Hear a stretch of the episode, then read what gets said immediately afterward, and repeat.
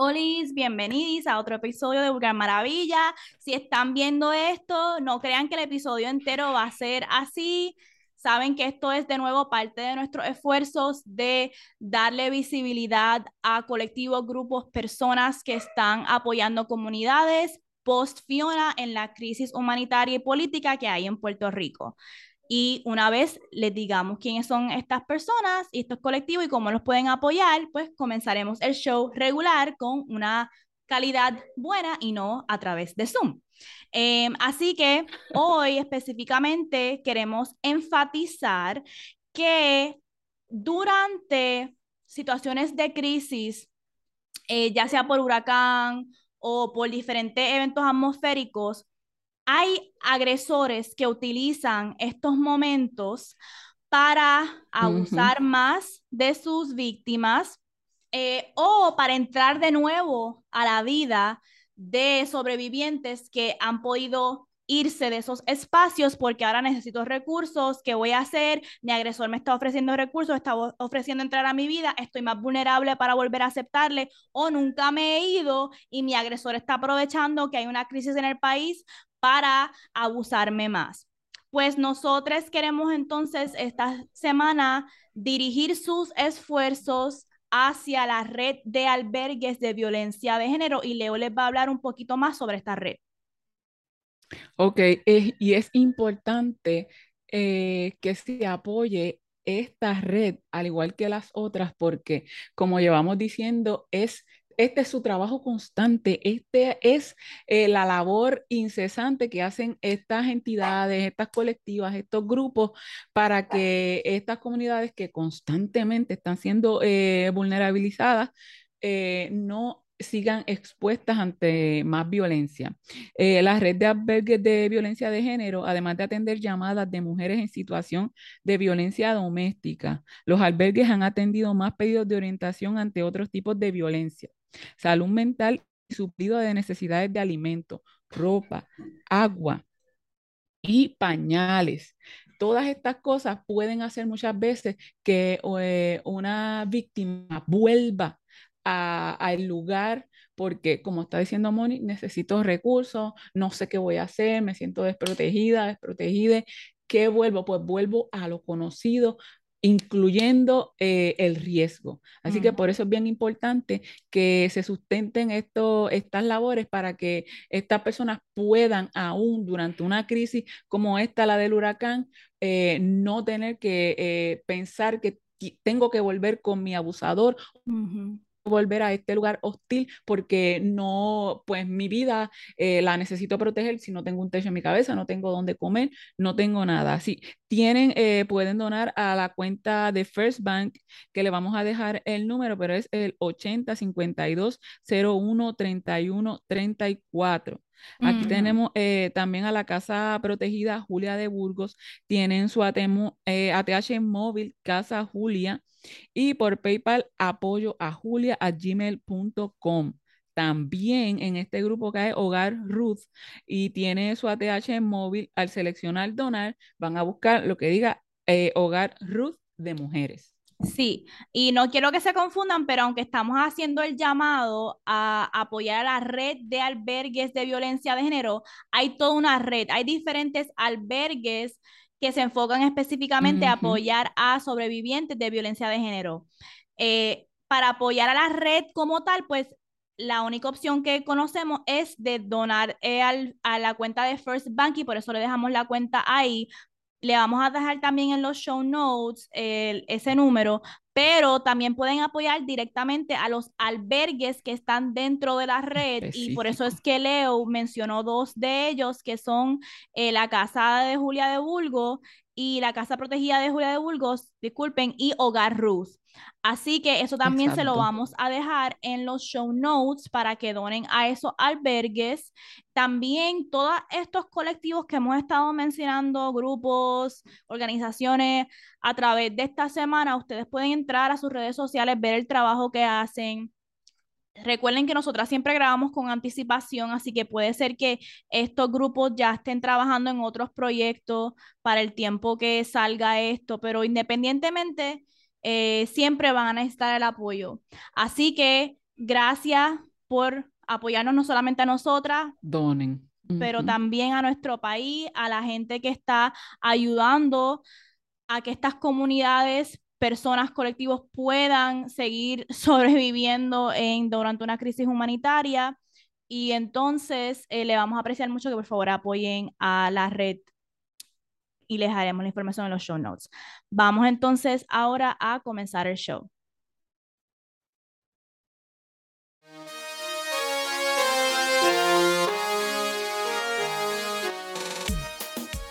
Bienvenidos a Vulgar Maravilla, el show de dos caribeñas soltando la vergüenza en el sexo y el amor. Porque el placer es nuestro derecho al nacer. Yo soy Moni Y yo, Leuric, y vamos a comenzar el show. vamos a comenzar. Pues vamos a comenzar el show de que vamos, bueno, vamos a hacer un check-in, Ah, como oh, siempre cierto. hacemos primero. ¿Cómo estamos? ¿Cómo nos sentimos? ¿Cómo estamos? Realmente estoy caliente. No tengo otra forma de decir, y es literal, estoy esto- caliente. Estoy porque- como Beyoncé y la canción de, miren, yo lo único que hago es escuchar Renaissance. Yo Ah, lo ok, único que hago es escuchar, o sea, eso es una obra maestra, igual que Lemonade. Yo lo único que hago con mi vida es, si escucho otra música que no sea Renaissance, me suena a mí a como... Rara, está fuera ¿Qué de... es esto? Esto, esto es... Esto es una filtrafa, como que esto, esto, no. Y hay una canción que es la de Heated, que ahí Ah. dice, I gotta cool it down, heated. Pero me gusta cómo ella juega. Ay, Dios mío, ¿qué está pasando? Me gusta cómo ella juega con el concepto de caliente, como que est- estoy caliente antes de que estoy dura, como que estoy Ajá. hot, pero también es como que estoy caliente de que me tienes aborrecida, no juegues conmigo. Así como me que estás tengo que llevando tengo ebullición. que, exacto, tengo, ella dice, I gotta cool it down, heated. A mí me encanta esa canción. Este, pero si estamos heated, estamos calientes, de que estamos calientes, literalmente caliente de calor, estamos calientes de que estamos en fuego, que nos jodan con nosotras, pero también estamos calientes de que mucha gente nos tiene fucked up. Mucha gente nos tiene fucked up. Y ahora, me, me lo podemos hablar luego, porque ya Vamos a ver. Vamos a Vamos, ver. vamos a ver por dónde nos lleva el, el tema que, que vamos a estar discutiendo hoy. Y este tema viene a raíz de la, del putiarte del episodio 3. De nuestro episodio Ah, 3. sí, sí. En ese putiarte, eh, Moni trajo Corona de Flores de, de, Ana Castillo Muñoz. Poemario. Y ahí, eh, en las impresiones, ¿verdad? Yo comenté que, que yo quería ser mi madre. Yo quiero ser mi madre. Yo me estoy tratando a mí como mi propia hija. Entonces, eh, quisimos traer este tema para eh, discutirlo, pero para que nos vayamos poniendo a tono, me gustaría verla retomar, porque este, este poemario sí es una obra maestra, es, es fuego. Tú puedes encontrar, yo creo que todos lo- los elementos lo- aquí, aquí presentados y en la contraportada, ¿verdad? En la, la el- no, me, no me recuerdo cómo es que se llama esta parte eh, particular. Sí, porque no es contraportada, no sé si es contraportada, no sé si estoy hablando, ¿verdad? Que, que me escoja mi, mi editora, yo creo que me va a acribillar, pero por estar hablando incorrectamente del mundo del libro. Pero eso no es lo que viene a discusión, lo que viene a discusión es la parte, Mayra Santos Febre le hace, ¿verdad? Un comentario a este poemario que es bien poderoso y eh, de, de boca, de la pluma de ella, tú lees este comentario y como ya de entrada tú dices, puñeta, a lo mejor tú lo viste por ahí, tengo que comprarlo. Y mira cómo ella finaliza el comentario y dice, al final no gana la rabia, sino el nacimiento de una nueva voz poética de negra letrada, inmigrante y paridora de sí misma. Y ahora mismo yo estoy teniendo escalofrío a medida que voy leyendo esto. Y para que vayan entendiendo la magnitud de lo que Ana hizo aquí, escuchen este poema. Soy mi propia hija.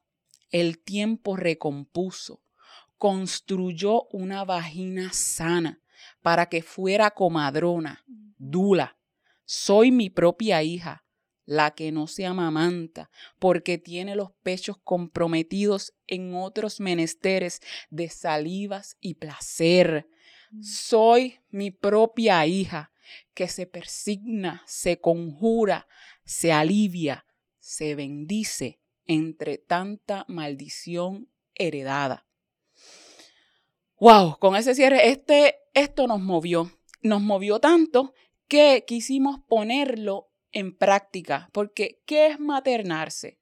De la boca de la doctora Susan Wolf, ella nos dice que es darte lo que no recibiste de niña, niña o niño, o sea, las necesidades, lo que tú no recibiste por la razón que sea, las razones no, la, no, no, vienen tanto a discusión, sino lo que tú no recibiste, como por ejemplo eh, destrezas de comunicación, establecer límites, regular emociones, eh, aprender a tener relaciones sanas.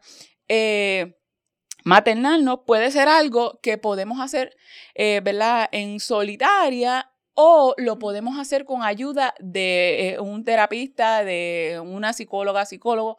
¿Por qué? Porque muchas veces eh, se tocan fibras que a lo mejor que no estamos preparadas o a lo mejor tenemos necesidades que no podemos nosotras mismas satisfacer y a lo mejor necesitamos esta figura que represente la, figura maternal para que entonces nosotras podamos, o, ustedes, ¿verdad? Si, si, deciden hacerlo, puedan eh, empezar a maternarse. Antes de empezar con los tips, ¿qué a ti, sabes, qué tú sientes eh, de lo que es maternal? ¿Qué te mueve de este poema? Pues yo creo que lo que me mueve a mí cuando nosotras hablamos de este poema de Ana, eh, cuando lo traes en esta idea de que, mira, llega un punto en la vida en, la, en el cual yo estoy en ese punto que ya pasé mis 20 y me siento como que I'm grown now. It's grown titties. Este. Que yo digo. ¿Hasta qué punto yo necesito, estoy como que aguantando esa relación con mi mamá porque yo, yo quiero que ella sea una mejor mamá y me cumpla las necesidades que yo necesito, pero ya yo estoy adulta y yo tengo que tomar control de mi vida y yo puedo darme las cosas que mis padres no me dieron. Y no estoy diciendo que eso dice que mi mamá es la peor mamá, mi papá es el peor papá. Eh, yo le tengo mucha compasión a mi madre porque entiendo que ella no tenía las destrezas a lo mejor en ese momento, a lo mejor ella no se maternó, para entonces poder maternarme a mí de unas maneras que yo necesitaba. Y yo creo que hay que tener cuidado con esto porque a veces nuestras madres se molestan y piensan, ay, yo hice lo mejor que pude. Y eso sí, es cierto, pero múltiples cosas pueden coexistir a la misma vez. correcto. Y a mí me seca que a veces la gente no entiende eso. Y es por esta parte, tú, excelente. Pero eso no invalida que estas otras cosas que yo no recibí, no las necesitaba. Y no, te afecten todavía. Y no me afecten todavía que, las necesito. Pero creo que esto me ha ayudado mucho también a sanar la relación con mi mamá y verlo diferente, porque yo creo que tanto resentimiento que le tenía a mi mamá es como que, ¿cuándo ella va a hacer estas cosas por mí? Y creo que ahora he empezado a hacer un clic en mi cerebro de que yo puedo maternarme. Yo me puedo dar las cosas que yo nunca voy a recibir de mi mamá y mi papá este, es tricky también porque pienso que a veces nosotros excusamos la responsabilidad de nuestros padres porque son como que los papás, ¿verdad? Y, a veces las mamás tienen mucho más eh, peso. Y yo batalla eso mucho con mi mamá, que es como que por un lado le tengo mucho resentimiento, pero por otro lado es como que, coño, ya estaba mayormente sola conmigo y porque yo entonces debería exigirle también más a mi padre, tú me entiendes, y ella tiene razón cuando me dice esas cosas, em, pero como quiera, hay ciertas cosas que yo necesitaba de ella que a lo mejor ella no podía porque no tenía destreza en ese momento, porque estaba abrumada con su vida, este, con una niña sola, y ahora yo entiendo también como madre soltera, y nosotras entonces estamos en un espacio, Leo y yo, mucho de que, coño, hasta qué punto nosotros no vamos a tomar responsabilidad de nuestra vida. Quiero pasar de ser víctima, víctima, víctima a, ok, ¿en qué áreas de mi vida yo puedo retomar control? Y agencia. Y somos fuegas, estamos calientes, como dijimos al principio del episodio. Vamos a crear la vida que queremos. Así que eh, nosotras inspiradas en el poema de Ana y fue también Ana la que nos envió este recurso porque Ana nos, nos, escribió y nos dijo, miren, ustedes han hablado de que mi poema les inspiró a maternarse, pues yo les voy a enviar este recurso de cosas que ustedes pueden hacer para maternarse. ¿Cómo yo puedo ser mi propia hija? ¿Qué destrezas necesito volver a enseñarme? Y nosotras vamos a hablar de eso hoy. Eh, así que Leo nos va a traer eh, la primera manera de cómo nos podemos maternar.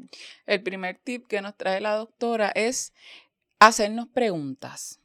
¿Qué necesidades no fueron cumplidas para mí cuando era pequeña? Aquí yo tengo que traer que parte de las cosas que, que, que, cuando hablamos en ese episodio decía, yo por eso es que yo me estoy llevando, estoy haciendo mis clases de baile, porque yo siempre quise estar en clases de baile. Eso, yo soy hermana mayor y como hermana mayor yo tenía unas cargas que me hicieron no disfrutar tanto mi niñez como sin preocupación.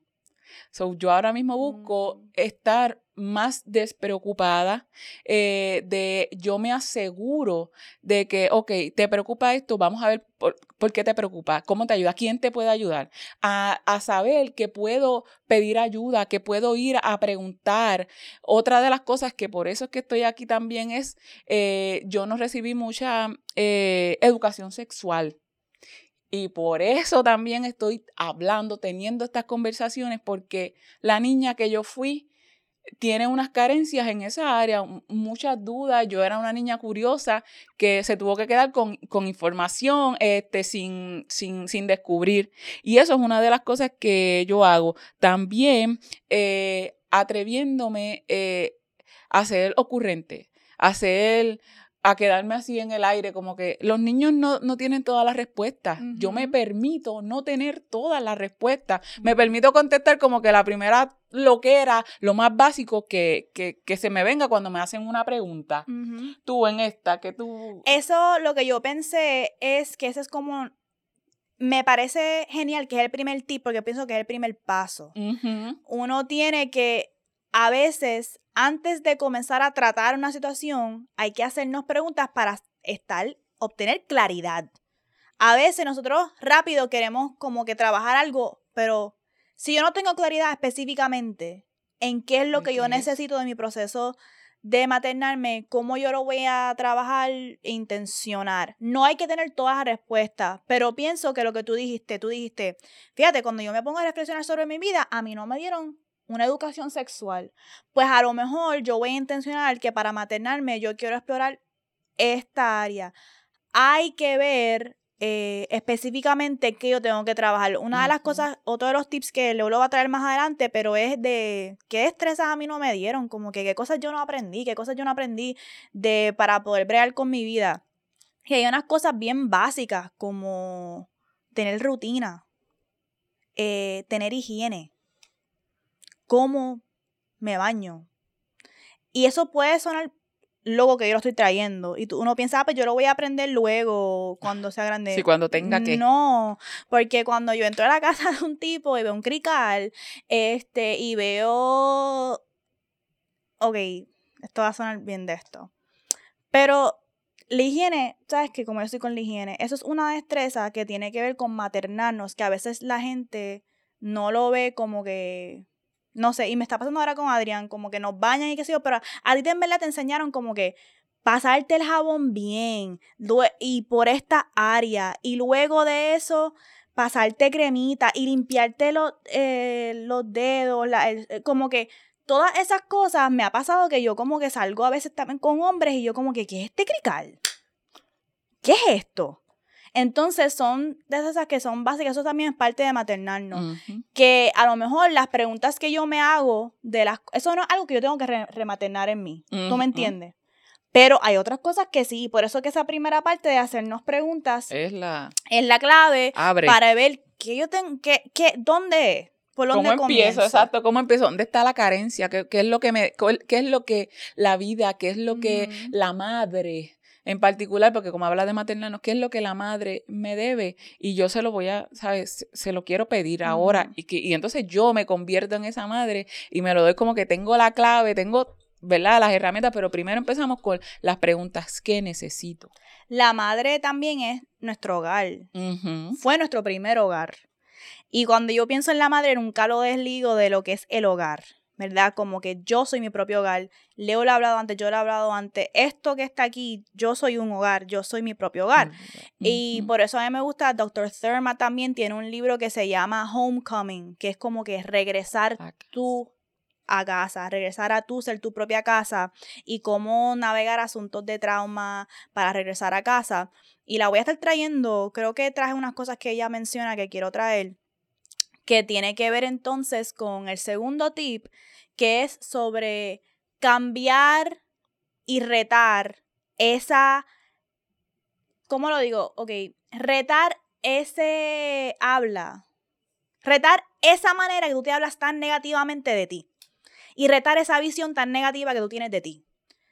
Y cómo tú te hablas y cómo tú piensas de ti es bien importante.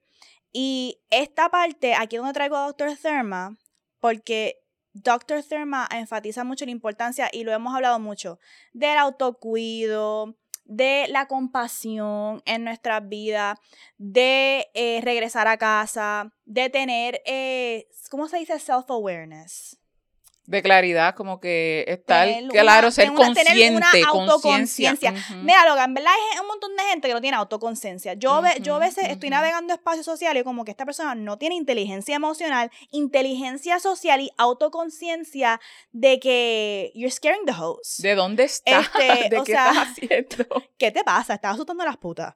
Deja, eso me seca. Como que estás asustando a las putas.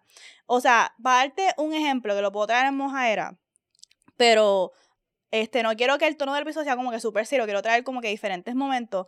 Pero Mel y yo conocemos a alguien eh, que toda su vida ha querido ser actor. Entonces, eh, yo estaba, como siempre, en Starbucks y esta persona me ve que yo estoy ahí, estoy haciendo una entrevista de trabajo y esta persona, se me olvidó el nombre que le... Pepe Le Pepe Le Pew. Eh, ah, como. Pepe Le Pew. ¡Ah, qué zorrito! Pues son estas personas que, como que él siempre quiso ser actor y yo no sé qué. Soy actor de fantasía. Y pasó un semestre en España y regresó con el acento español. Oiga, tío, es que. Ok. Entonces, pues yo lo vi, yo como que, ay, maldita sea, no lo quiero saludar. ¿Es boricua? Sí, es boricua. Es que nosotros... Yo no lo quería saludar porque como que, puñeta, como que, maldita sea, este es cabrón, yo fui con este cabrón a la escuela y es como que un papelón, como que son estas personas que uno sabe que son un papelón. Y, pero él me ve, pero antes de que él me vea, yo estoy escuchando toda la conversación que está teniendo con esta muchacha, porque está con una muchacha bien alto, o sea, todo el mundo, todo el mundo está escuchando la conversación de ellos. Eso no es, tener self-awareness, número uno. Y es súper awkward porque él, parece que él está tratando de convencer a ella que él es un buen coach de, de, para tener, de actuación. De, actuación. Y ella se está dando cuenta como que ese tiempo está bien tostado, yo me tengo que ir de aquí. Entonces, todo el tiempo él está hablando en el acento español. Y cuando habla inglés, habla un acento británico. Y yo, pues, eh, buen actor, tiene esas destrezas ahí nítidas. ¿qué está pasando ahora mismo? Entonces, ella está tratando de salirse de la situación y él no tiene como que el self-awareness de como que, bro, you suck. Como que let it go, ¿tú me entiendes? Este, y ella como que, no, pues ya me voy. no, porque es que tenemos que revisar, entonces este libreto. Entonces, y ella como que, no, pues la semana que, la semana que viene, ¿cuándo? ¿Cuándo? ¿Cuándo? Y yo como que, Dios mío, ¿qué le pasa a la gente? Y fue en verla un papelón y después, mira, mira que ella se va y él viene y hola Moni, ¿cómo estás? hablando español regular. Pues es que estaba, yo estaría en personaje, no me jodas, estaría en personaje. Y yo como que, ¿qué le pasa a la gente? Este, y hay mucha gente que eso también tiene que ver con rematernarse, porque hay gente que quiere ser otra cosa, porque no quieren ser honestos consigo mismos de quiénes son. Y eh, maybe por eso es que me moja mucho cuando hemos hablado, ¿te acuerdas el episodio que hablamos de las cosas que no excitan, que no son... Ah, que no son, exacto, que no, necesariamente sexuales. no excitan sexuales, pero como que la gente que me da ese vibe de que yo me siento cómodo en mi hogar, eso me moja. Em, pues, ¿por qué traje eso? ¿Por qué estaba trayendo? Ah, de la visión negativa. Ok. Lo más seguro, esa fue la forma en la que él, internalizó su visión negativa, que es querer ser otra persona y en verdad se ve peor. Eh, está como que unhinged and like, what is going on? Este. Pues este punto bien importante de cambiar la visión negativa que tenemos de nosotros mismos puede ocurrir con algo tan sencillo, creo que nos ha pasado a tantas personas, de, hecho, yo me gradué de esto, pero no es lo que estoy trabajando, o mis padres me dijeron que hicieran esto, y o lo hice y no estoy feliz, o no lo hice y estoy haciendo otra cosa y me están, no estoy, no tengo éxito, no puedo vivir esto todavía y la gente me está criticando. Y hay veces que yo pienso que si nosotros nos sentamos a hacer este ejercicio de hacer una lista de logros, a veces eso lo tenemos que hacer. Una lista de logros que hemos tenido y en eso definir qué es un logro. Importante. ¿Qué es un logro para mí? Que yo puedo decir, esto fue un logro mío. Mío, Es un logro mío sin yo definirlo bajo los estándares de mis padres. De, la sociedad. O de la sociedad. De la maestra. Un ejemplo bien claro.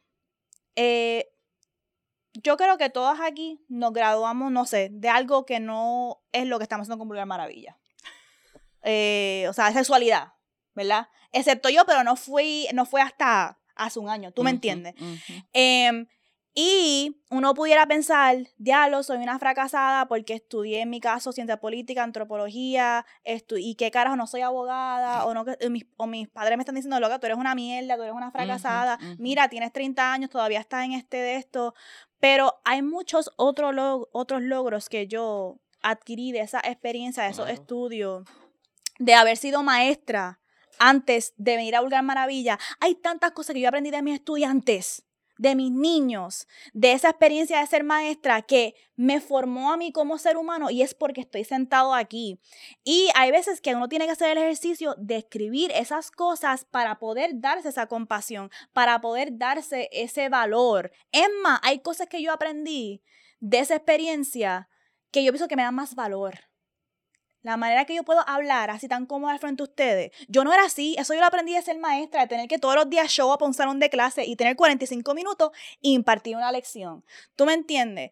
Y eh, y yo estábamos hablando de esto porque eh, es difícil cuando hablan mierda de ti porque no estás ejerciendo en lo que estudiaste y uno, no solamente otra gente, pero lo que uno piensa de uno mismo también, pero hay que buscar otras maneras de darle valor a esas otras experiencias que vemos como un fracaso y ver otros logros de esa experiencia y definirlos nosotros mismos por nuestros criterios, por el valor que está trayendo nuestra vida y no por lo que nos dijeron. Hay amistades que sacamos de ahí, hay relaciones, hay lecciones que sacamos de ahí que son valen oro, aunque no yo no sea abogada, aunque yo no estudie en whatever.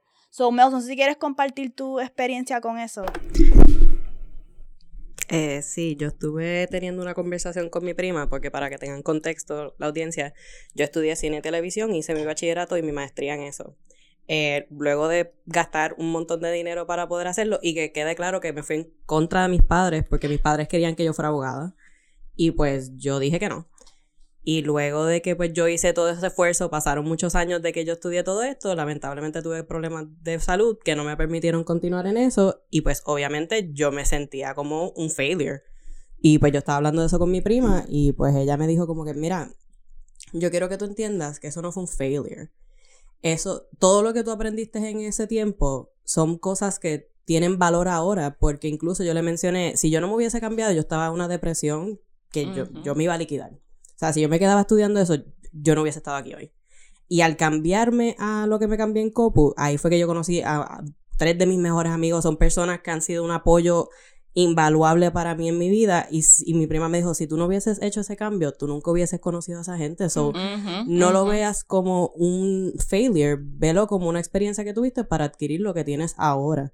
Y pues eso me hizo revisualize como estaba pensando de mí en ese momento de que era una pues, resignificar. exacto, resignificar el logro. y, o pues, cambiar el fracaso a un Y eso está bien. Tú sabes que es importante para, en este particular, de retar lo negativo, tenemos que aprender, y esto me gustaría específicamente, hablando claro, a las mujeres y FEMS, la modestia para el carajo, porque nos enseñan siempre a ser bien modesta y cuando tú, este, nada más tú estás mencionando lo de escribir tus logros y puede ser bien, eh, eh, generar ansiedad, porque dices, ¿qué puñeta yo he logrado? puñeta, sin modestia, siéntate y mira dónde tú estás, de dónde es que tú vienes para que sepas qué has logrado, no, que los no lo que los demás esperaban que tú lograras. Así que este, ejercicio de, hacer, ¿verdad? De documentar nuestros logros o, o cuantificarlos debe ser libre de modestia. La modestia para el carajo, porque hay mucha gente que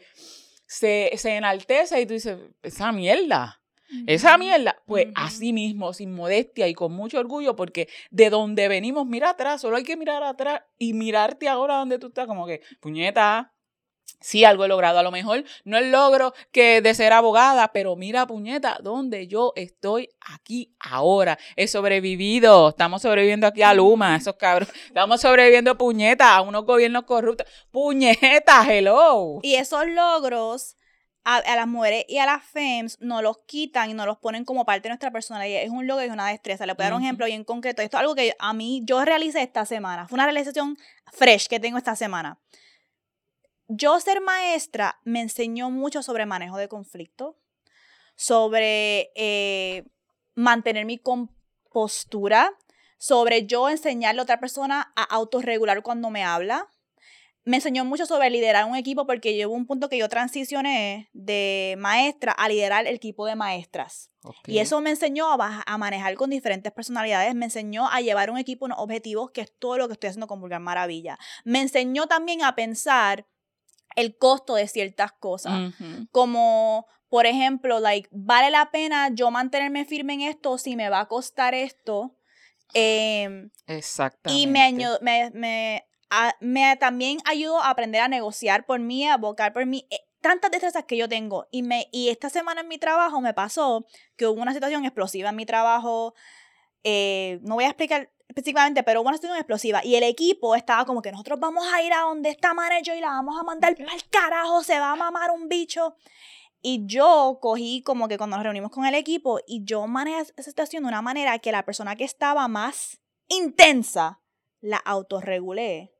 Le bajé y le convencí de no renunciar a su trabajo. Oh, wow, así de caldeado estaba. Eh, este, y cuando nos reunimos con la manager, todo el mundo, yo sí le dije al equipo, antes de nosotros reunirnos con esta manager, tenemos que intencionar cómo vamos a ir a donde ella, que eh, vamos a tener algo claro, vamos a tener todas estas cosas, una organización. Y esa reunión, cuando, cuando se dio con la manager, se dio tan excelente que la persona salió de ahí como que, wow, me siento totalmente diferente. Entonces yo como que whatever, pero pasó la parte de darnos shoutouts y la persona dijo, yo quiero darle un shoutout a Mónica porque eh, yo estaba aquí, yo estaba aquí y ella me trajo aquí, no solamente esto, pero porque ella nos, ella nos hizo que nos reuniéramos, pudimos sacar estas cosas de esta reunión. Y yo estoy ya mismo a punto de hacer una entrevista de trabajo.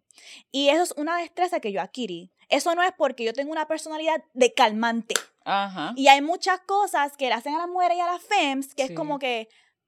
Ah, lo ven como que pues, pues envía a Leo a hablar con esta porque... Ah, porque ella es así, va más... Eso no, eso fue una destreza que yo adquirí de, de manejar conflicto acá, en esta otra área de trabajo y, y liderar un equipo. Y eso es algo que tú me tienes que pagar por eso y es algo que yo me doy valor y es un logro que si fuese hace dos años yo no lo apuntaría como un logro, yo no lo apuntaría como una destreza que yo tengo, pero ahora, hoy por hoy, sé que es una destreza mía y me doy valor en eso y lo veo como un asset.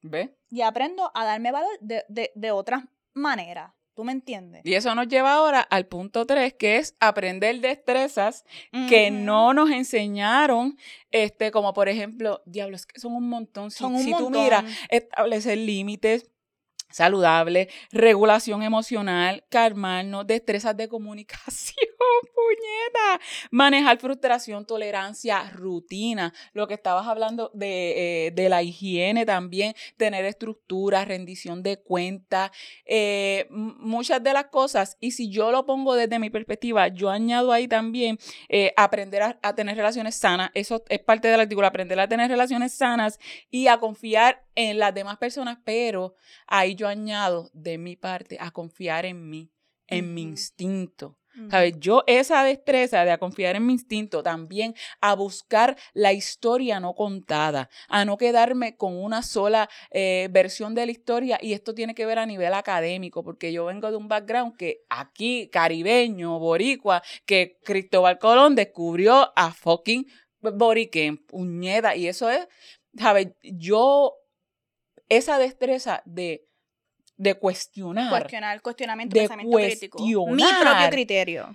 Es una destreza que a los niños se le la, la, quieren atenuar. Es como que yo no, no, tú no puedes cuestionar. Esto es lo que está y esto es lo que hay. Y pedir disculpas es una destreza también. Y, la de rendición de cuentas, saber lo que implica pedir disculpas, reconocer y saber como que este lamento que, que, esto te haya hecho sentir mal. Eso no es una fucking puta disculpa. Hay que aprender lo que es una disculpa. Y eso son destrezas que si se las enseñamos a los niños, a las niñas, ¿verdad? Vamos a, a, tener estos mejores adultos y no tenemos que. Y a nosotros mismos. Hay muchos adultos como nosotras que tenemos que aprender esta destreza. De esas destrezas que mencionaste, las más que me resuenan son eh, la de establecer límite. Eh, em, Doctor Nedrata Wab, ella habla de eso, de que a veces creemos que estamos estableciendo un límite y no estamos estableciendo un límite, estamos expresando un... Lo que no te gusta, una inconformidad o algo que te molesta. Como que yo decir, este, yo decir, no, me, me encabrona que, que yo quiero masturbarme y quiero masturbarme sola. Eh, o sea, no quiero que esté alguien conmigo en el cuarto cuando me masturbe. Eso, eso no es un límite. Estás expresando una inconformidad. Establecer un límite es eh, una vez al día, de esta hora a esta hora, o, cuando, o cuando yo te comunique que me quiero masturbar, mi límite es que por favor me proveas el espacio para eso es establecer un límite. Y me dejes sola, no me. Exacto. Y también la de relaciones sanas ¿Cómo nosotros podemos determinar que está en una relación sana? ¿Cómo podemos determinar esto no es una relación tóxica? Es una relación sana. Dr. Thurma habla de que muchas veces a nosotros desde chiquites nos halagan por no expresar nuestras necesidades. Callarte. Y es hasta un halago, mira cómo ella lo explica, es un halago decirte a ti que tú no tienes que tener necesidades en esta relación y estar al servicio de otras personas. Y ella explica, por eso es que tú le dices a la gente, ah, no, no, yo estoy bien, no, no hace falta nada, no, yo estoy bien. Ay, tú eres tan fácil, ay, tú eres tan...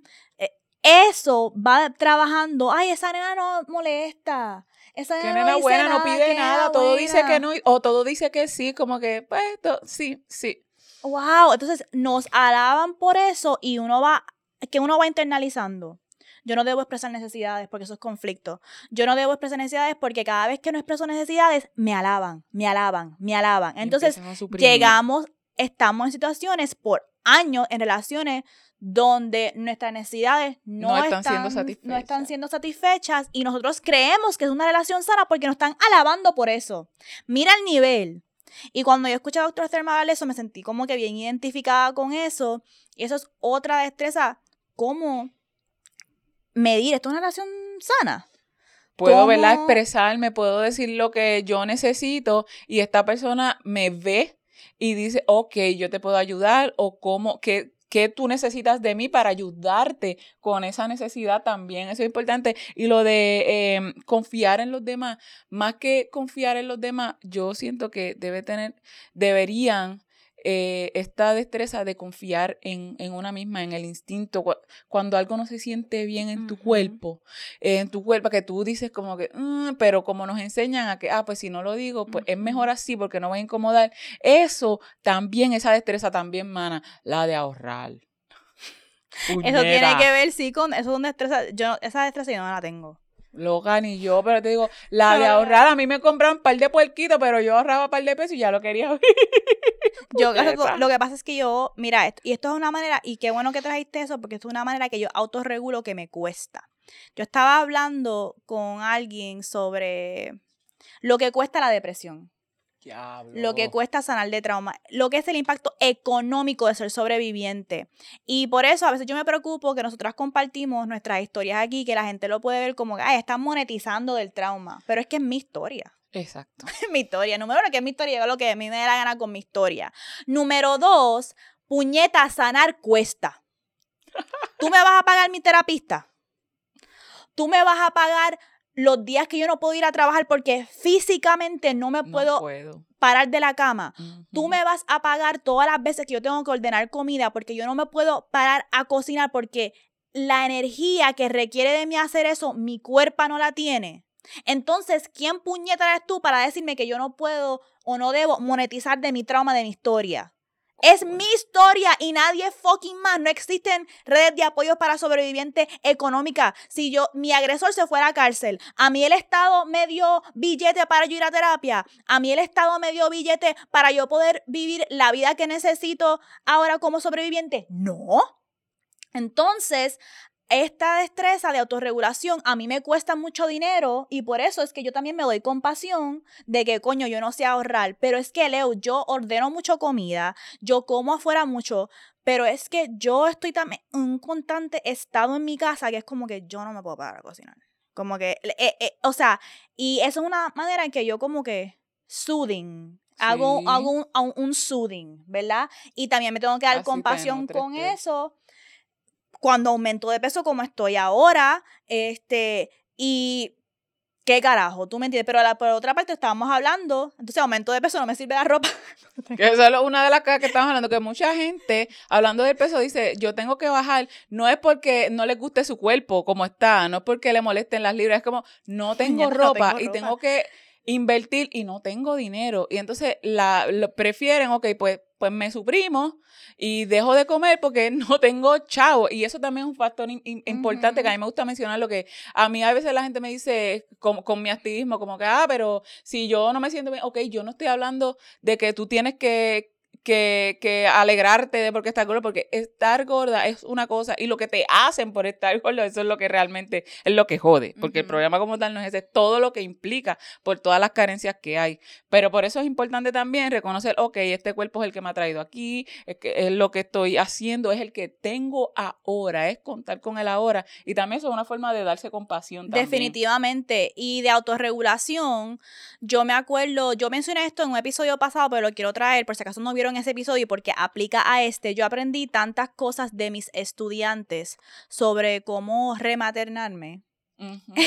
Literalmente porque cuando yo entré en una situación donde tenía que ser maestra y doy muchas gracias por la escuela donde estuve porque yo tenía mucho énfasis en el aspecto emocional de los estudiantes. Muchas destrezas que ellos me enseñaron, yo como que, eso yo tengo que aprender yo. Este, eso lo tengo que aprender yo. Entonces, una de las cosas que yo había mencionado en un episodio anterior, que lo quiero modelar ahora, era y yo le enseñaba a mi estudiante el, la respiración de, de, una estrella.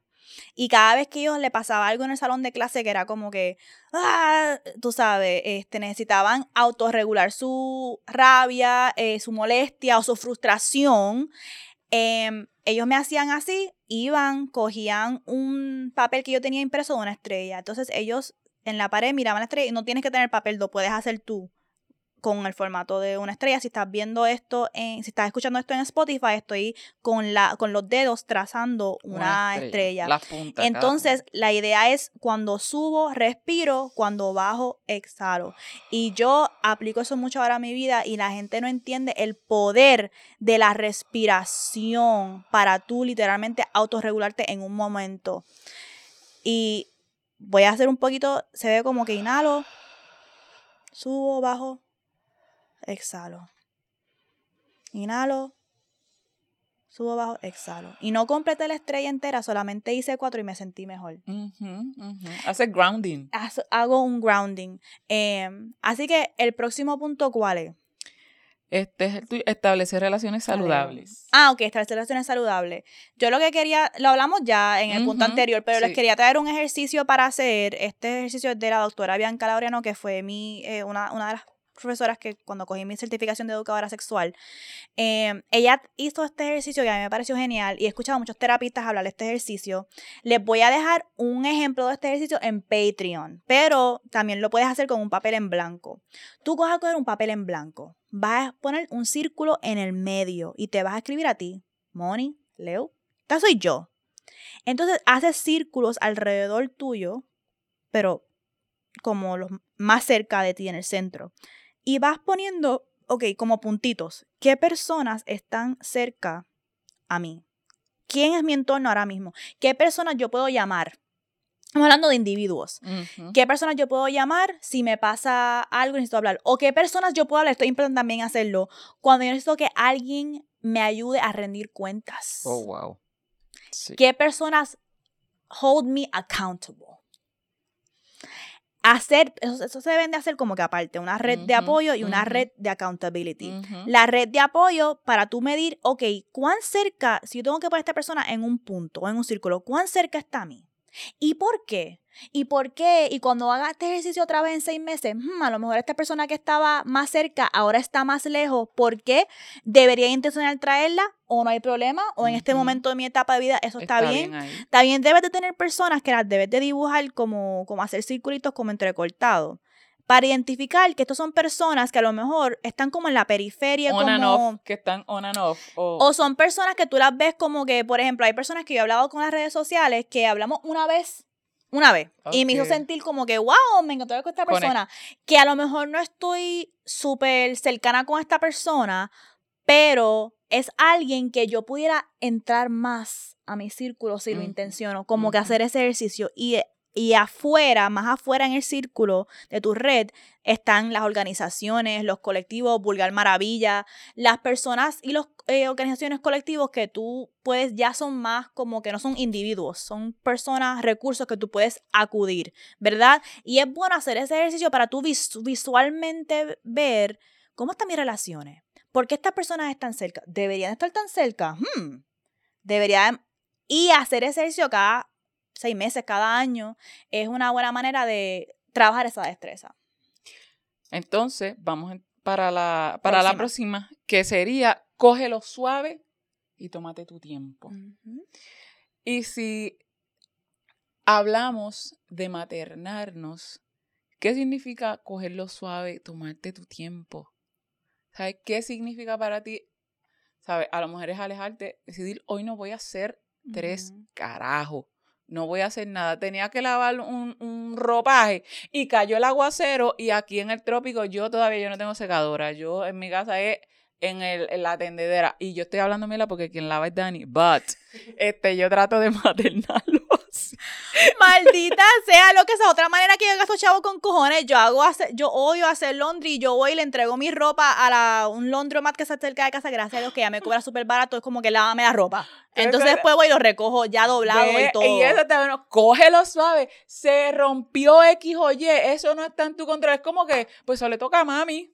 Pues tú asumes, puedes asumir tu rol de madre, a lo mejor mañana, pero hoy, a esta hora, fuck no puedo hacer nada. Está bien, mi amor. Suave, respira. ¿Tú eres mecánica? No. Pues entonces mañana gestionamos. Me eso, Entiendo que eso de cogerlo suave y, puñeta, este tengo que traerlo porque es que yo no sé si esto, ¿verdad? Es, cultural específicamente de, de PR, de, de, latinas, pero, o, de los latines, como que tienes que saludar a todo el mundo. Como que saluda a tío fulanito que nunca ve y, o que te dicen, vamos para tal sitio, mira, y cargamos con esto, aún en la adultez, muchas veces como que hay un party familiar, tengo que ir, tienes que ir, es en serio. Ya no es como que ahora mismo tú eres tu mai y tú dices, puñeta, no vamos para ningún lado. No vamos. Así que esto es algo bien importante. ¿De verdad tú quieres ir a esa actividad? Si no quieres ir, foque, qué puñeta. A menos que sea verdad que puñeta tienes que ir a trabajar, pues si no trabajas no comes. Pues foque, ahí no hay, no, hay, no hay break. Pero sí en las demás, ¿por qué carajo yo quiero estar en sitios donde yo no me siento bien? Va, va a esta fiesta, va a tal persona, no quiero ir, no vayas. ¿Sabes? Escúchate, cógelo suave. Sí, eso de cogerlo suave es bien importante. Em, porque también es como más fluir con, contigo misma y dar espacio para que las cosas cambien. Eh, vamos a ir al otro tip entonces, que el otro tip es el tip final, que es lo que siempre dicen, ok, pues consigue un terapista, pero yo quería hablar de esto porque número no es tan fácil, creo. A veces uno pasa como tres o cuatro terapistas hasta que encuentra una persona que hace la conexión. Y creo que también eh, como personas, yo siendo una persona espiritual, siendo una persona en el espacio de sexualidad, soy más picky con mis terapistas porque tengo que entender que tienen un entendimiento social, tienen un entendimiento hasta cierto punto, ¿verdad? De como que eh, positividad sexual, em, que no me van a, a ¿cómo se? A patologizar patologizar por que yo diga, ah, no, porque yo estaba el fin de semana pasado en un dungeon con una dom y entonces diga, pues ese es el problema. ¿Tú me entiendes? Como que hay, hay, hay terapista y hay terapista. Y por eso quería dar recomendaciones, porque también para mí, yo soy una persona bien espiritual y yo creo mucho en la astrología y creo mucho en otras cosas que yo practico. Y eh, hay una psicóloga que es Veroshka Oh, sí, eh, yo, yo le digo porque es, como que, el, Instagram es e V-R-O-S-H-K. Entonces, ella no solamente es una persona también queer, que es importante, es una mujer caribeña, que es importante. Em, ¿Qué carajo yo voy a ir a hablar con un terapista hombre blanco? Explíquenme. ¿Qué carajo yo voy a ir a hablar con ese cabrón? No me interesa. Hay que tener cuidado también porque solamente porque tú te identifiques con alguien eh, no, no significa porque tenemos la misma identidad que tengamos las mismas políticas, los mismos valores. Es no necesariamente, si yo, ahora mismo yo tengo una terapista mujer, eh, tengo que buscar a otra persona. Pero, este, eh, es que una, y lo traigo como ejemplo porque ella combina la astrología, es astróloga también. Sí, lo he visto. Y yo digo, ay, wow, pues es una persona que, que me puede atender a mí porque no me va a ver estas cosas como que what the fuck. Como que fuera de lugar, como que tienes que dividirte, como si tuvieras que Aunque una persona sea una, un profesional, tiene un bagaje de cosas. Eh, Fat Sex Therapist es una de mis favoritas, está en Instagram, ¿verdad? Así mismo. Pero yo, mi plan médico no aguanta ese torque, pero si alguien tiene los recursos con Fat Sex Therapist, es una persona bien este, intencional, una persona de justicia social, una persona que habla mucho sobre las cosas que habla Leuric de la gordofobia, es también eh, pro positividad sexual. Y también quería recomendar a, Tienen que seguir esta cuenta en Twitter y creo que en Instagram. Se llama Neuron Bomb. Lo voy a dejar en los show notes. Vayan a buscar los show notes. Vayan a los show, notes, porque ahí hay Están los recursos. Aida Manduley ella siempre tira una lista de estos son terapistas que son terapistas que practican la positividad sexual, que practican este estos valores que nosotros, si ven Vulgar Maravilla, están a tono con, nuestra realidad. Son gente que tiene estos valores. Entonces ella siempre publica esa lista todo el tiempo y yo siempre estoy pendiente, así que voy a coger ese enlace y se los voy a poner en los show notes para que entren eh, porque es como un directorio que, que eh, Aida hizo de toda esa gente y que pueden entonces ir a ver ahí y recursos y ella también los tiene como referidos y todo, yo como que me encanta, estoy también muy intencional ir y, y, ver eso. Y lo bueno que ahora también hay recursos online, que, que, que, también que tú puedes tener una videollamada con y buscar este estos tipos de recursos que no necesariamente a veces no están en, Puerto Rico y puedes tener, eh, recibir ese beneficio. Así que eh, ya estamos cerrando, ¿verdad? Con los tips y que esperamos que, les funcionen. Si los trabajan, nos digan si ustedes conocen otras formas en las que pueden maternarse. Eh, nos los dejen en los comentarios, pueden ir a Vulgar Maravilla, lo dejan aquí en YouTube, eh, donde sea, nos pueden dejar el comentario que nosotros, nosotras siempre estamos pendientes de los comentarios y leyéndolos. Así que gracias, Ana, porque con este poemario nos abriste eh, paso a que pudiéramos eh, compartir. Y básicamente nos, nos, diste también el recurso que buscamos para eh, presentar este tema. Así que, ¿para dónde vamos ahora? Vamos para el putearte, que es nuestro segmento donde cogemos algo que vimos o escuchamos en una canción o en el ámbito de teatro, música, cinema, series, y lo vimos y dijimos, ¿tú sabes qué? Eso me acuerda algo que quiero traer de sexualidad.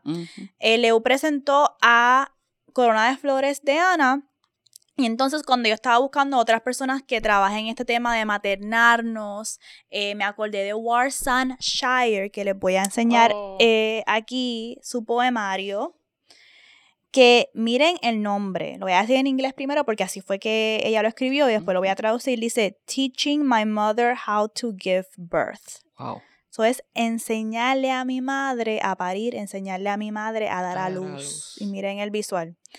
Eh, esta persona, Warsan Shire, es la persona que le hizo a Beyoncé los interludes en Lemonade.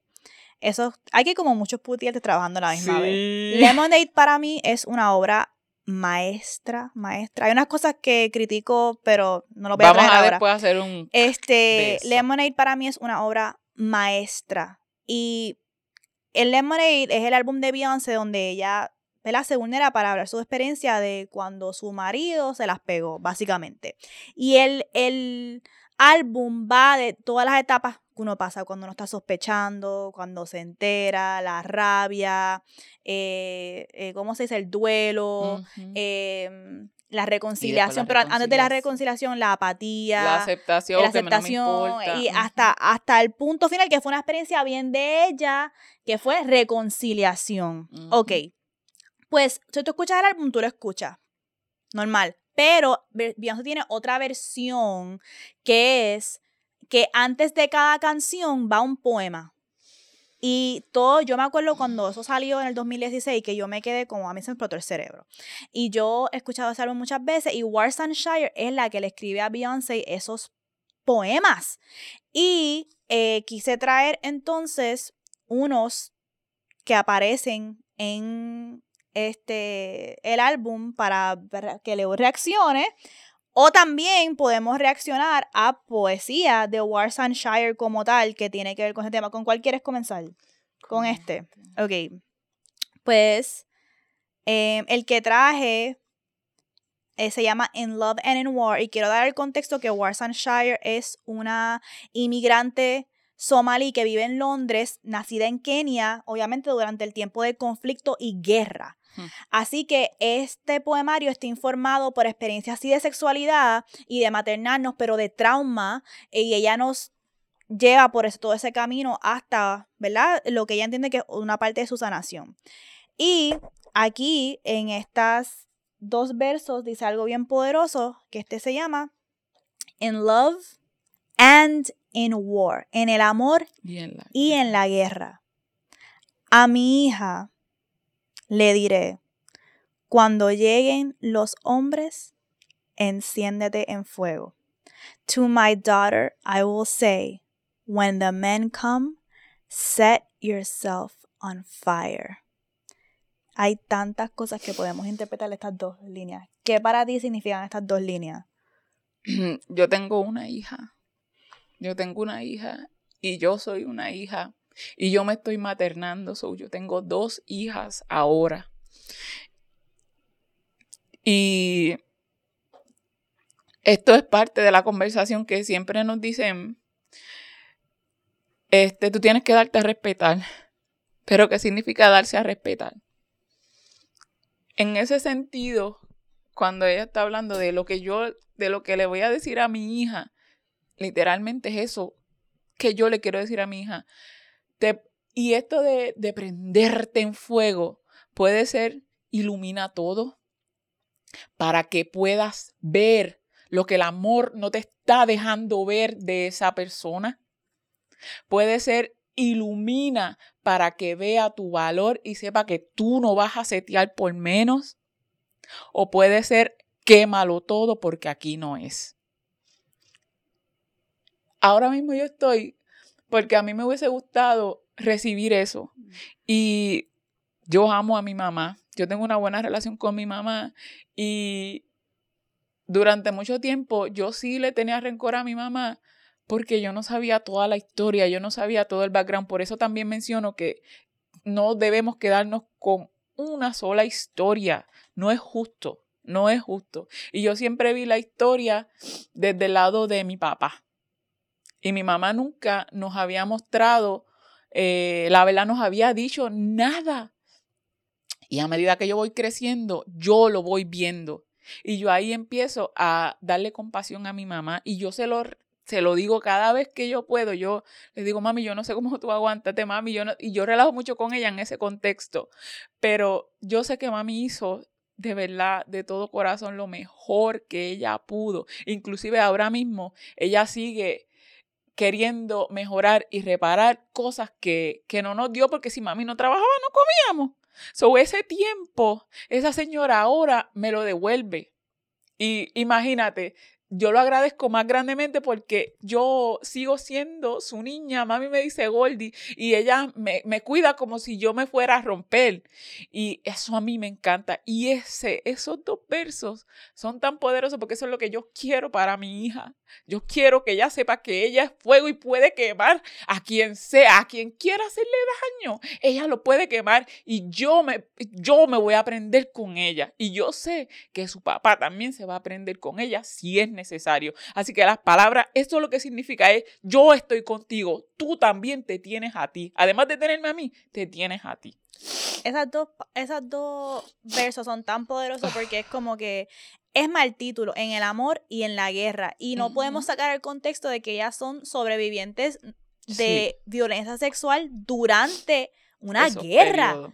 Que literalmente tiene un significado literal que cuando vengan estos hombres a invadir. Y los cuerpos de las mujeres siempre están mejor préndete en fuego. y, y, es como que hay tantas cosas que yo pienso sobre eso porque es como que mejor préndete en fuego, como tú dijiste, como que ser la fuego y me los voy a llevar enredado, pero también puede ser, es mejor, como que el dolor de la madre es tanto que le dice a su hija, es mejor matarte en una, una muerte tan violenta y dolorosa como es prenderte fuego a experimentar una violación. Eh, o sea, tantas cosas que están ocurriendo en esas dos líneas y además del fuego ser de destrucción, el fuego también es energía de creación, de, lo vamos a ver en el próximo episodio, es la chispa de yo voy a crear mi propia vida, sé tu propio fuego. Este, y Warsanshire, por eso para mí es una maestra poderosa. poderosa y esta, esto Beyoncé lo habla en la, en la canción Daddy Lessons de Lemonade, porque, pero en vez de mamá es papá, porque en Daddy Lessons ella dice, eh, My daddy told me eh, when men come to town, when men, no, ella dice, when men, my daddy told me when men like me come around, my daddy said shoot. My Daddy Said Shoot. Es una canción que ella hace en tono como country, porque ella es de Texas, pero ella está diciendo como que eso mismo, mi papá me enseñó que cuando vengan hombres como yo, porque ya los hombres saben quiénes ah, son. exactamente. Que a mí me tocaba disparar. Este, ¿y qué significa eso, verdad? So, se ve la influencia de Warsanshire en Lemonade. Eh, y otras, otros momentos bien bonitos de Warsanshire, bueno, no sé si son tan bonitos, pero que me tocaron de la poesía de Warsanshire en Lemonade fue este poema. Esto fue cuando ya llega la etapa de rendición de cuentas. Eh, y dice, madre, está ella hablándole a su madre. Esto me mata. Madre querida, déjame heredar la tierra. Enséñame cómo hacerle rogar. Déjame compensar los años que te hizo esperar. Dobló tu reflejo. Te hizo olvidar tu propio nombre. Te convenció que era un Dios. Te ponías de rodillas todos los días sus ojos se cerraban como puertas. Eres esclava de la parte de atrás de su mano. Oh, wow. Estoy hablando de tu marido, o de tu padre, o de mi padre, o de mi marido. Diablo. Hay tantas cosas, te lo dejo ahí, Leo, por si lo quieres ver, pero hay tantas cosas como que ocurriendo en este poema de ciclos generacionales de ella decir, y esto me acuerda mucho a mi mamá porque mi mamá dice, yo me hice mucho daño en mi vida, como que mi mamá dije, yo siempre dije que a mí no los hombres no me iban a joder como jodieron a mi madre. Y yo me hice mucho daño en mi vida como que tratando de rectificar lo que le hicieron a mi madre, siendo así bien fuerte. Y ahí cuando ella dice, este, déjame compensar los años que te hizo esperar. Eh, deja, enséñame cómo hacerle rogar. Es como que esta hija hablándole a su madre sobre yo voy a compensar lo que te hicieron a ti. Pero por otro lado, ella le está diciendo a su madre, ¿cuántas veces te ha pasado esto? ¿Cuántas veces? La está viendo, y yo lo estoy pasando ahora. ¿Y de quién estoy hablando? ¿Estoy hablando de mi papá o de mi marido? ¿O estoy hablando de tu marido o de tu papá? Cómo se mezclan las historias, ¿verdad? Y los momentos, las etapas diferentes, que es como algo que se repite historias que se repiten. Y entonces esto es como una, hasta cierto punto, un reconocer la historia y querer cambiar esa historia, querer resignificar. Está cabrón. Porque esa es, la etapa, esa es la etapa de rendición de cuenta donde ella trae ese poema. Otro poema que ella trae se llama, esta es la etapa de reconciliación, de reformación, que ella dice, eh, bueno, un poquito antes, dice, Él me baña hasta que me olvido de sus nombres y rostros. Le pido que me mire a los ojos cuando Él llegue a casa. ¿Por qué te niegas el cielo? ¿Por qué te consideras indigno? ¿Por qué le tienes miedo al amor? ¿Crees que no es posible para alguien como tú? Pero eres el amor de mi vida. El amor de mi vida. El amor de mi vida. El amor de mi vida. Y eso a mí me duele mucho porque yo siento que a veces como mujeres, especialmente mujeres feministas, nosotras entendemos por qué un hombre tiene tanto trauma.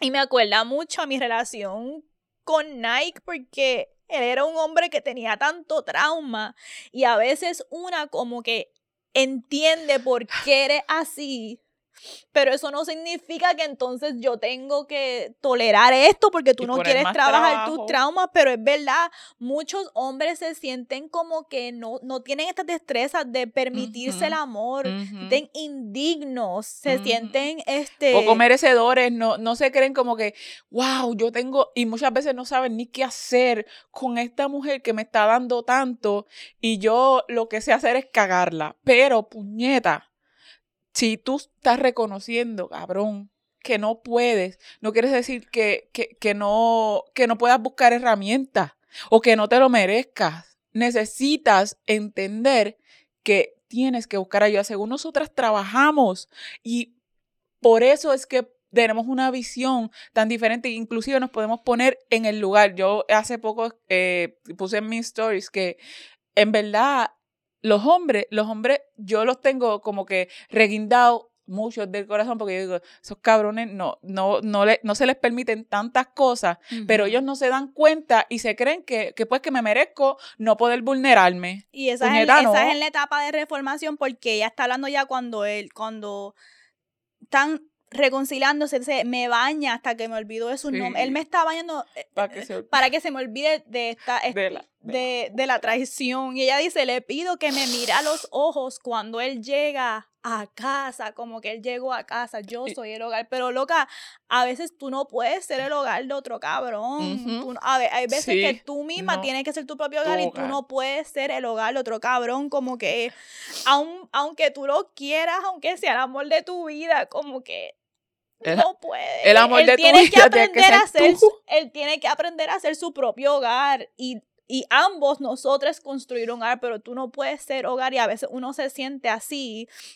Y me, me toca mucho cuando ella repite al final muchas veces, pero es que tú eres el amor de mi vida, pero es que tú eres el amor de mi vida, pero es que tú eres el amor de mi vida, porque yo he estado en las situaciones que es como que Cabrón, haz las cosas bien. Exacto, lo que yo el quiero. amor de mi vida. Tú eres a quien yo quiero. Lo que necesito es que, cabrón, veas que, que no estás haciendo lo que yo necesito. Literal. Está bien, cabrón, porque es como tú, tú te estás reconociendo, este cabrón. Yo lo que es como si te estuvieras tú misma poniendo frente al espejo y diciendo, bueno, lo queremos, pero nos está haciendo daño. Es como aprender a soltar. Esto es también parte de, de aprender a soltar y dar responsabilidad. Entiende, muchas veces, eh, y esto hay gente que, que relaja, que dicen, ah, eh, yo con mi esposa, mi esposa sabe que la última palabra la tengo yo, que sí, mi amor. Esto sería como que un chico, yo soy tu hogar y muchas veces podemos, somos hogar, somos tu lugar, pero es tan pequeño que muchas veces nos salimos de nuestro hogar para que ellos entren y ni siquiera ven eso. ¿sabes? Tú no puedes, no puedes abandonar tu hogar para que alguien más, porque si tu hogar ahora mismo, ponle que es bien acogedor, es un efficiency, como dicen, o un apartamentito, créeme que sí, a veces dicen donde comen uno, comen dos, sí, pero yo quiero estar cómoda, yo quiero ser tal feliz, yo no puedo abandonar mi hogar, olvidar, olvidarme de mí para darte espacio a ti y que lo ocupes, eso ya para mí es un no ni y con este desgarro que ella dice, eres el amor de mi vida. Es como, ahora mismo en la etapa, yo ya, eso para mí es como que el amor de mi vida, y así lo digo, el amor de mi vida soy yo, y puedo entender que en verdad cuando uno se enamora, uno se intuye esas cabronerías, uno, pero cabronas, tú, tú, tú no, no abandones tu casa, no abandones tu lugar, porque para que entre, porque cabemos dos, pero cabemos dos dándonos amor, dándonos eso, creando ese, ese espacio, si no. Y para cerrar eso, me di cuenta también que One Thing About Beyoncé, ella va a decirle a Jay-Z que eres el amor le subía en todos los álbumes, porque se lo dijo en este álbum y en el de ahora de Renaissance, que lo tengo en replay, en Virgo's Groove, ella pasa ah. literalmente más de dos minutos vocalizando You're the love of my life pero en diferentes, unas notas. Ajá, las notas, sí. Que, que, yo vi un video que alguien hizo de como que lo que ella está haciendo con su voz para hacer eso es otro nivel. Y una de las partes ella le dice, ahora en Renaissance, ella le dice, You're the love of my life, your love keeps me high, mm. your love gives me life. Oh, wow. Este, y a mí me da mucho miedo amar así, pero ella está, ella es el amor que ella tiene pero con fíjate, Pero fíjate, yo muchas veces lo he pensado y eh, eh, Dani y yo hablamos que en las relaciones sí hay uno, y hay gente que dice que hay uno que ama más que el otro, y eso a mí me hace mucho sentido porque... O por etapas también. Sí, y ahí en, en esta etapa de nuestra vida y en la mayoría, eh, Dani ha puesto mucho trabajo en, en, demostrarme, tú sabes, todo ese amor, todo ese amor, y yo me he dejado querer más que cualquier otra cosa. Y yo lo que, ojalá, que esto yo lo estoy haciendo porque eso es parte de, de mi trabajo y de rendir cuentas también y de, este, ¿verdad? Sanar, es demostrar que vale la pena, ¿sabes? Que de verdad yo te estoy amando. Y Beyoncé pide eso, ¿sabes? Le está diciendo, tú eres el amor de mi vida. Y yo espero que él de verdad esté diciendo, sí, mira, mira cómo yo te amo. Mira cómo tú, que como yo me merezco sí ser el amor de tu vida porque yo también estoy dejándote y estoy entregándote, estoy dándote lo que tú necesitas. Obligado. No sé si tenemos tiempo de hacer mojaera. Ah. Eh, yo no sé si tenemos tiempo de mojar. Mi mojadera era bien sencilla. Yo salí con mis amigas, miren esto que cabrón. Yo salí con mis amigas que fuimos también para lo de eh, el otro party, Y una de ellas está pasando por una ruptura. Por mm. una ruptura, por un divorcio, una cosa cabrona. Bien cabrón. Y parte de ese jangueo de fin de semana con ella era pues para eh, distraerla para que entonces ¿verdad? vea como empezamos a hablar, una empezó, tú no has llorado, llora, ella empezó a llorar y a gritar, empezamos a decir el nombre del tipo, cabrón, todas ahí en medio de la sala de casa de mi amiga, puñeta, mira lo que te vas a perder, ¿qué es esto? Gritando así y entonces yo estoy poniendo, estamos jugando después de un ratito en ese intermedio, estábamos jugando y yo tengo un playlist que es de Adivina la canción, con un banco de ahí de canciones de todos los, de 70, 80 y de todos los géneros y estaba random. Y cuando yo le doy a un play, así para que tire random, sale cuando una mujer decide olvidar. ¡Mira! Tenemos que verla para putearte. yo estaba estábamos todas, éramos cuatro y cada cual estaba interpretándola a su modo. Una estaba ahí como que sintiéndola, cuando una, y aquella, ella estaba, en la que estaba pasando, estaba como que diciéndoselo para ella sí, me toca ponerme fuerte. Cuando, yo decida esto, voy a seguir para Como dice, cuando una mujer, decida olvidar. Y cuando dice, se quita la piel, una de ellas estaba así, y yo estaba mirando todo, todo eso y decía, qué fucking manera de una misma canción en etapas diferentes de la vida, cómo te puede llegar. Y eso era, una estaba llorando por allá, la otra estaba como que viviéndose esa fortaleza de que de verdad reafirmando, yo soy esa mujer que cuando Cuando una mujer no decide olvidar, no hay nada en la tierra que le haga cambiar. Cuando una mujer se quita la, piel, no existe... que la haga querer, no existe otro cuerpo que la haga querer. Y entonces a mí lo que me gusta de esto es que básicamente es cuando dice se va para siempre y no, vuelve jamás. Pero también lo que me gustó de tu mojadera es amigas, hacer eh, amigas intencional, weekend, momentos para ayudar a otra amiga sanar. Eso también me gustó mucho de tu mojadera y me diste la transición perfecta para cerrar porque en Patreon hay un episodio donde cuando yo estaba sola, yo analizo esa canción de cuando una mujer decide olvidar junto con el contexto de que a- para ese tiempo Cardi B se había dejado de Offset. So, yo hago un breakdown de esa canción, por eso me la sé muy bien. Y ese episodio bono está en Patreon, pero es de los episodios viejos, así que tienen que ir a buscarlo donde el folder que dice Vulgar Maravilla 2020 o algo así. Si lo quieren escuchar, está en Patreon, así que si quieren seguir apoyando este proyecto Vayan de liberación sexual caribeña, lo pueden hacer en patreon.com slash vulgar maravilla. También síganos en nuestras redes personales, que son nuestros backups, por si acaso nuestras redes las quitan, estos de Instagram que nos quieren echar la vida y Twitter, pero en todos lados, Twitter, Instagram, TikTok, vulgar maravilla. También a mí me pueden seguir en lo personal a at soy la Moni. Leuric underscore Valentín. Y a la productora la pueden seguir en at It's.